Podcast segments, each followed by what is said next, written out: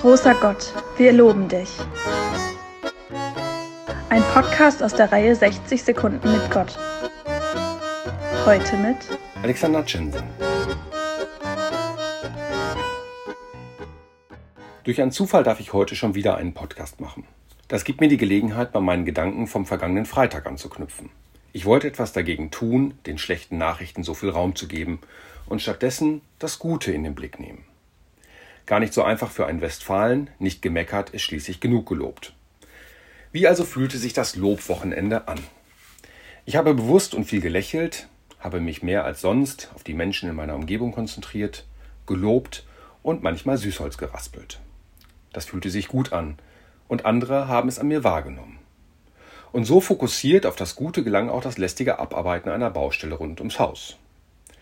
Die Wirkung von Lob lässt sich neurologisch nachweisen, sagt Professor Jörg Felte von der Deutschen Gesellschaft für Psychologie. Und das nicht nur beim Gelobten, sondern auch bei dem, der das Lob ausspricht.